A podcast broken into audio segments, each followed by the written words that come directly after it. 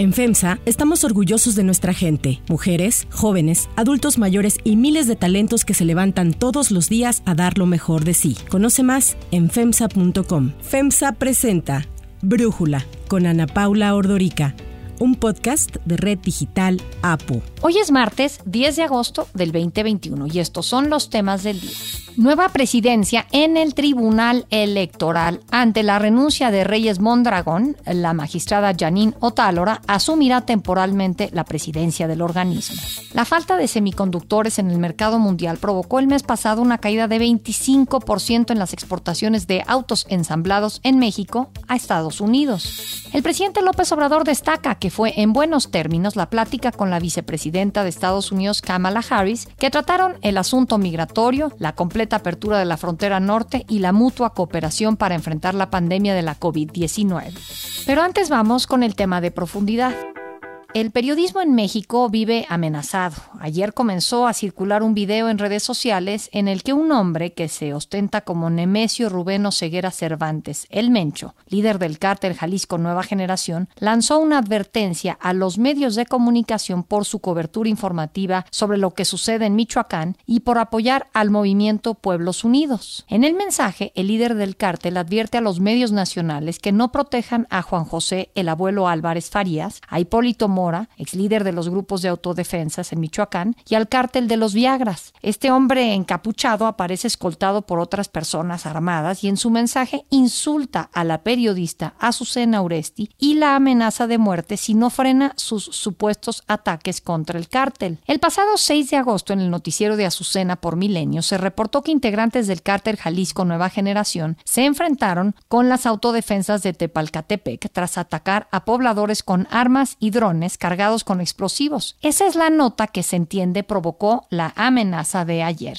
En su noticiero de radio en Grupo Fórmula, Azucena Oresti agradeció las muestras de solidaridad que recibió después de esta amenaza y a las autoridades por la respuesta inmediata. También dijo que seguirá haciendo su trabajo. Siempre con los equipos que encabezo buscamos los equilibrios y la confirmación de cada una de los datos, de la información que aquí presentamos. Así seguiremos, sin sesgos, con datos, con hechos precisos, que den cuenta de lo que pasa en el país. La organización Artículo 19 denunció que estas amenazas ocurren ocurren ante la ausencia de un Estado que combata la impunidad y garantice un ejercicio periodístico libre de violencia, por lo que exigió acciones de prevención y protección claras desde el gobierno que frenen la violencia contra la prensa. Para Brújula, este es el comentario de Leopoldo Maldonado, director regional de Artículo 19. Lo que sucedió es parte de la espiral de violencia que enfrenta la prensa en nuestro país día a día. Como dimos cuenta en nuestro reciente informe, distorsión, el discurso contra la realidad. El año pasado, en el 2020, se cometieron 692 agresiones contra la prensa, una cada 13 horas, siendo que las amenazas constituyeron 154 agresiones de ese total del cual hemos dado cuenta. Eh, las amenazas efectivamente son las agresiones más recurrentes contra las y los periodistas. Maldonado también dijo que no se ve que este tipo de violencia vaya a cesar en el futuro inmediato y manifestó otra preocupación. Resulta preocupante que un grupo criminal rete de nueva cuenta al Estado, haga abiertamente este tipo de amenazas, de acciones, porque sabe que nada va a pasar, que no se les va a tocar, que el Estado mexicano hoy por hoy ha sido incapaz por impericia o por complicidad de algunas autoridades de poder abatir la impunidad y de poder mejorar la seguridad de las personas y en particular de las y los periodistas. De parte del gobierno del presidente López Obrador, que en otras ocasiones ha sido muy rápido para referirse a la prensa. La prensa amarillista, nuestros adversarios que todavía no ayudan porque los domina el odio. Ahora, guardó silencio. Y en esta ocasión lo que se supo por parte del gobierno fue a través de Twitter cuando el vocero de la presidencia, Jesús Ramírez, anunció que se tomarán medidas pertinentes para proteger a periodistas y a medios de comunicación amenazados. Las libertades democráticas están garantizadas junto con el derecho a la información para los ciudadanos. Eso fue lo que escribió. De acuerdo con un informe de la Organización Comunicación e Información de la Mujer, CIMAC, durante el 2020 se documentaron 251 casos de agresiones contra mujeres periodistas en México, un 53% más que las registradas en 2019. Con 61 casos, la Ciudad de México encabeza la lista de estados con mayor número de agresiones documentadas. Le sigue Puebla con 28, Estado de México con 21 y Veracruz con 18. Los temas que motivaron el mayor número de agresiones fueron la cobertura de las manifestaciones feministas del 8 de marzo y los reportes sobre la pandemia por COVID-19, pero también las mujeres periodistas que escribieron opiniones con relación al gobierno de López Obrador fueron motivo de agresiones. La Secretaría de Gobernación reconoce que desde que arrancó el gobierno de López Obrador el primero de diciembre del 2018, al menos 43 periodistas han sido asesinados. En julio pasado, Segov informó que el mecanismo de protección para personas defensoras de derechos humanos y periodistas cuenta con 1.478 personas beneficiarias en la mayoría de los 32 estados. En redes sociales, periodistas y políticos como el expresidente Felipe Calderón demandaron al gobierno de López Obrador actuar de inmediato y dejar la política de abrazos y no balazos para enfrentar al crimen organizado. El gobierno de Estados Unidos señala al cártel Jalisco Nueva Generación como una de las organizaciones criminales más peligrosas del mundo y su líder es uno de los narcos más buscados tanto en México como en Estados Unidos. Hay una recompensa de 10 millones de dólares por información que conduzca a su detención. Según la Agencia Antidrogas de Estados Unidos, la DEA, la capacidad del cártel, la fuerza es tal que no solo se ha infiltrado o tienen a sueldo a funcionarios en diferentes puestos de la administración, sino que se han atrevido a atentar en contra del jefe de la policía de la Ciudad de México, Omar García Harfush. Apenas en julio pasado, en un claro desafío al Estado, la organización criminal realizó una marcha en Aguililla, en Michoacán, a plena luz del día, en la que exhibieron armas, vehículos pesados y sicarios con chalecos con las siglas CJNG, Cártel Jalisco Nueva Generación. A su llegada al poder, López Obrador emprendió una política de combate al narcotráfico que denominó de abrazos y no balazos. De hecho, en el 2019, el ejército detuvo y después liberó a Ovidio Guzmán, al hijo del Chapo Guzmán, por órdenes del presidente, quien así lo reconoció. Se decidió para no poner en riesgo a la población, para que no se afectara a civiles, porque iban a perder la vida si no suspendíamos el operativo. Más de 200 personas inocentes en Culiacán, Sinaloa, y se tomó la decisión. Yo ordené. Para Brújula, Alejandro Ope, experto en temas de seguridad, opinó sobre las dificultades que en México representa hacer periodismo. No es la primera amenaza en contra de periodistas, no es la primera agresión en contra de periodistas. En este país muere una docena de periodistas al año, ¿no? Y es eh, uno de los lugares más peligrosos para ejercer el periodismo. Pero sí, la mayor parte de esas víctimas eran periodistas locales. A mí me sorprende mucho el, tono del mensaje. No sé de dónde venga, no sé si en efecto es del cártel de Jalisco Nueva Generación, pero, pero el hecho concreto es que hay una amenaza, ¿no? En contra de una presentadora de un noticiero nacional, ¿no? Y habla de una vuelta de tuerca, ¿no? En los ataques contra los medios de comunicación por parte de una multiplicidad de actores armados. Y esto sucede, pues, porque en la mayoría de los casos, en la mayoría de las agresiones no se resuelven, pues quedan impunes, ¿no? Anoche se publicó un desplegado firmado por 19 medios de comunicación, entre ellos El Universal, Proceso, TV Azteca, Televisa, Imagen, Milenio, El Heraldo y Animal Político, en el que rechazan las amenazas por parte de grupos criminales que saben que pueden por la impunidad que gozan quienes durante décadas han intimidado a periodistas y medios. El análisis.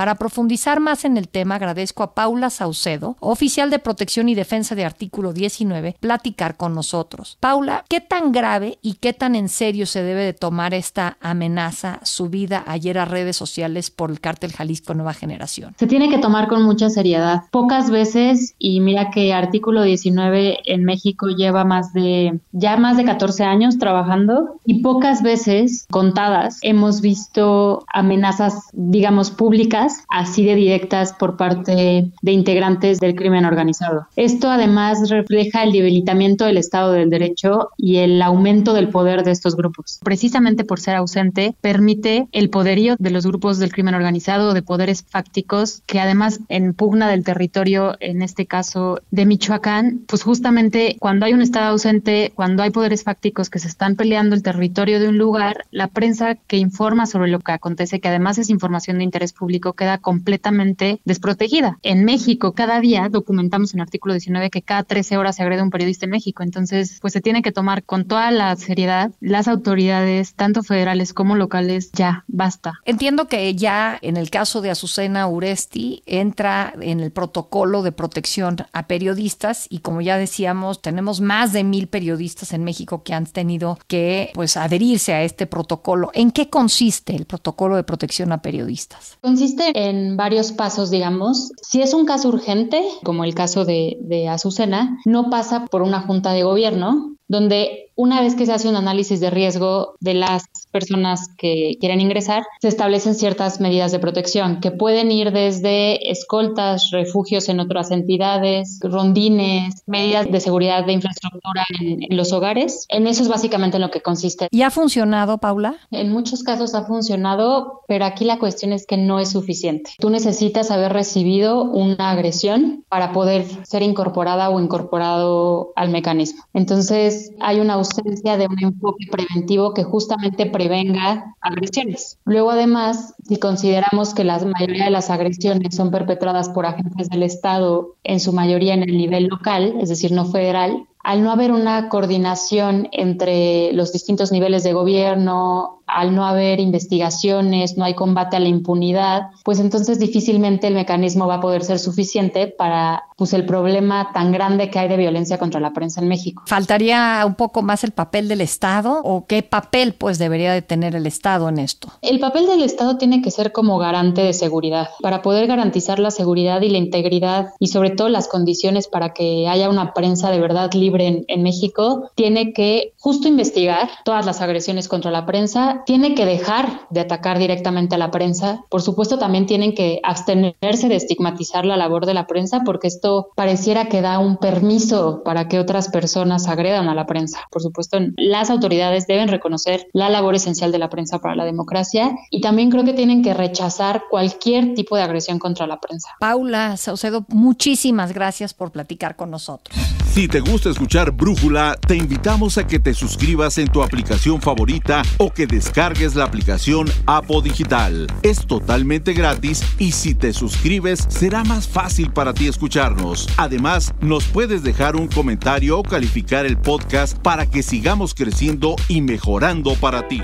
Hay otras noticias para tomar en cuenta. 1 Crisis en el Tribunal Electoral. El magistrado José Luis Vargas, depuesto como presidente del Tribunal Electoral del Poder Judicial de la Federación, propuso a sus compañeros una reunión urgente para definir una salida jurídica y política a la crisis en la institución. Ayer por la mañana, Vargas se reunió con el ministro presidente de la Suprema Corte, Arturo Saldívar, para tratar el tema. A su llegada, explicó sus expectativas del encuentro. Vengo a platicar con el ministro presidente sobre la crisis constitucional permanezco en esa posición y permanezco en la decisión que se haga lo mejor para la institución, que es que se actúe con legalidad. En Twitter, Saldívar reconoció la disposición de Vargas para lograr una salida a la situación que está viviendo el tribunal y sin dar mayores detalles sobre un posible acuerdo para que Vargas renuncie y abra el paso a la elección formal de un nuevo presidente, Saldívar aseguró que pronto se superará la crisis institucional. Apenas el viernes pasado, Saldívar así se pronunció sobre la permanencia del magistrado Vargas en la presidencia del tribunal. La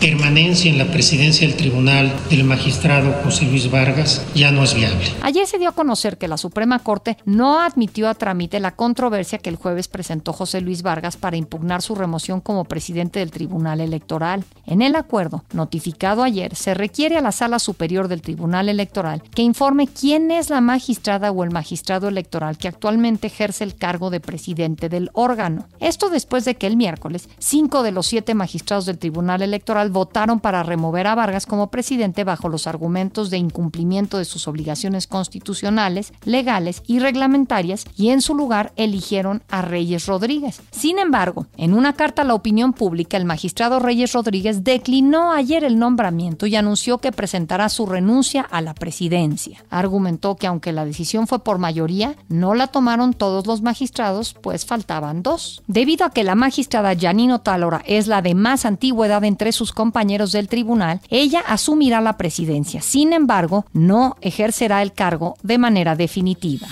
2 desplome. De acuerdo con datos del INEGI, en julio se exportaron a Estados Unidos poco más de 162 mil autos ensamblados en México, lo que significa una caída del 25% con respecto a lo registrado en igual mes, pero del 2020. Esta disminución, la más importante desde que se tiene registro, se debe a la falta de semiconductores en el mercado mundial, lo que frenó las líneas de producción de empresas como Volkswagen y General Motors, que incluso ha llevado a paros técnicos en sus plantas de Guanajuato por falta de estos chips. Hay que mencionar que desde el año pasado, la escasez mundial de semiconductores utilizados en los sistemas de control de vehículos se convirtió en un problema para la industria automotriz. Y es que debido a la pandemia por la COVID-19, los principales fabricantes de semiconductores reasignaron su producción a otros sectores como la electrónica, pues el confinamiento y el trabajo a distancia aumentó la demanda de celulares y computadoras. De hecho, desde que se hace un pedido de semiconductores hasta que se recibe, pueden pasar hasta 19 semanas. Para Brújula, Alan Duque, directivo de un grupo automotriz, explica cómo afecta este problema. Este es un problema originado por los proveedores que eh, por no tener suficiente abasto de, chips, eh, las computadoras que llevan los vehículos no se las están pudiendo montar. Y si consideramos que un vehículo lleva, dependiendo su nivel, entre 4, 5, hasta 12, 15 módulos o computadoras, dependiendo su equipamiento, pues eso origina un gran problema. Conozco casos de plantas armadoras que en sus líneas de producción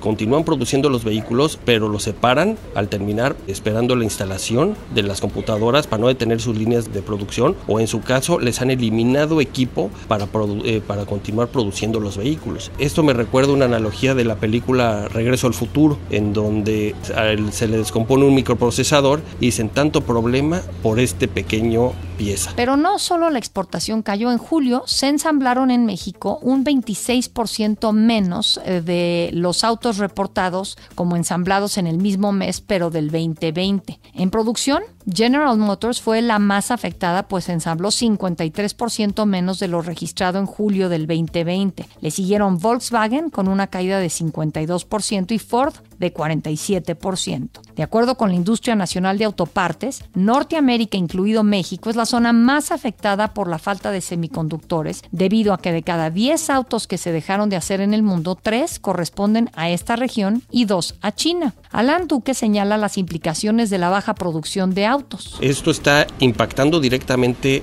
en el precio de los vehículos que están incrementándose y está eh, afectando la economía de las empresas, la economía de las plantas armadoras, inclusive yo lo, eh, lo llevaría hasta un punto de que va a afectar las finanzas fiscales porque México es uno de los principales productores automotrices. Por otro lado, indirectamente está también afectando el valor de los vehículos seminuevos porque ante la escasez de vehículos nuevos, pues estos también tienden a subir de precio. 3. López Obrador y Kamala. El presidente Andrés Manuel López Obrador y la vicepresidenta de Estados Unidos, Kamala Harris, sostuvieron una conversación por teléfono. López Obrador señaló que la plática fue en buenos términos y que hablaron del tema migratorio, la completa apertura de la frontera norte para reactivar las dos economías y continuar con la mutua cooperación para enfrentar la pandemia de COVID-19. Explicó que hoy se informará con mayor detalle qué fue lo que se acordó, pero adelantó que el diálogo fue para bien. La mañana en su conferencia de prensa, el presidente López Obrador anunció que Estados Unidos ofreció a México 3.500.000 vacunas contra la COVID-19 y explicó los temas a tratar. Vamos a darle continuidad a la agenda que tenemos en común sobre temas migratorios, desde luego el tema de la apertura de la frontera. Y a propósito de fronteras comunes, Canadá abrió ayer la suya a los estadounidenses ya vacunados contra la COVID-19. Así lo explicó el primer ministro de Canadá, Justin Trudeau. We will be opening non-essential travel to Americans who've been fully vaccinated for at least 14 days. Sin embargo, Estados Unidos mantendrá el cierre a canadienses que hagan viajes no esenciales al menos hasta el 21 de agosto al igual que en la frontera con México. Yo soy Ana Paula Ordorica Brújula, lo produce Batseba Feitelson en la redacción Elizabeth Rangel, en la coordinación Christopher Chimal y en la edición Omar Lozano. Yo los espero mañana con la información más importante del día. Oxo, Farmacias ISA, Cruz Verde, Oxo Gas, Coca-Cola FEMSA, Invera, Torrey y PTM son algunas de las muchas empresas que crean más de 245 mil empleos tan solo en México y generan valor como parte de FEMSA. FEMSA presentó Brújula con Ana Paula Ordorica, un podcast de Red Digital APO.